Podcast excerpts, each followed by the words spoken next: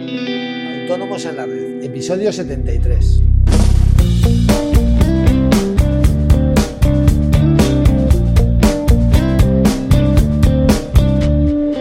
Muy buenos días a todos y bienvenidos un día más, un miércoles más, a Autónomos en la Red, el podcast en el que hablamos de todos aquellos temas que nos interesan a los autónomos, seguros sociales, IVA, IRPF, financiación, etcétera. Eh, lo primero, recordaros que mañana jueves y el viernes eh, no tendremos podcast por las fiestas navideñas. Eh, hoy vamos a hablar de cómo solicitar la devolución de ingresos indebidos que hayamos hecho por error a la seguridad social. Pero antes, como siempre, ya sé que soy muy pesado, recordaros que en asesoríafiscalautónomos.es os ofrecemos todos esos servicios de contabilidad e impuestos que os ayudarán a gestionar mejor vuestro negocio y a optimizar vuestra factura fiscal, y todo ello a unos precios realmente competitivos. Como decía el anuncio, busca, compara y si encuentras algo mejor, cómpralo. Toda la información la tenéis en nuestra web, os repito, asesoríafiscalautónomos.es. Eh, cualquier duda sobre nuestros servicios, eh, sugerencias para nuestros podcasts, dudas fiscales que tengáis, en fin, ya sabéis, eh, podéis enviármelas a través del formulario de contacto de la página e intentaré resolverlas lo más claro posible. bien, eh, hay veces en, las que, bien por una duplicidad de pago, bien porque hemos olvidado aplicar determinadas bonificaciones de un trabajador, eh, bien por cualquier otro tipo de error, eh, ingresamos dinero de, de más a las arcas de la seguridad social. En estos casos lo que tenemos que hacer es una reclamación de ingresos indebidos, solicitando la devolución total o parcial del importe de los ingresos realizados por error. Estas devoluciones incluyen Incluyen también el interés de demora desde la fecha de ingreso en la Tesorería General de la Seguridad Social hasta la fecha de la propuesta de pago.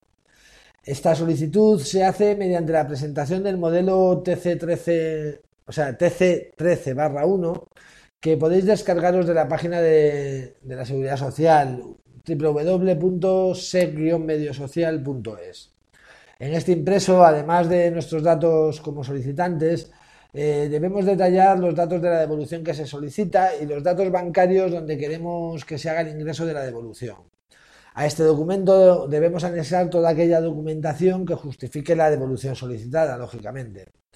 El impreso se ha de presentar en la Administración de la Tesorería General de la Seguridad Social que nos corresponda o bien a través de la sede electrónica de la Seguridad Social en el caso de estar incluido en algunos de los regímenes especiales siguientes.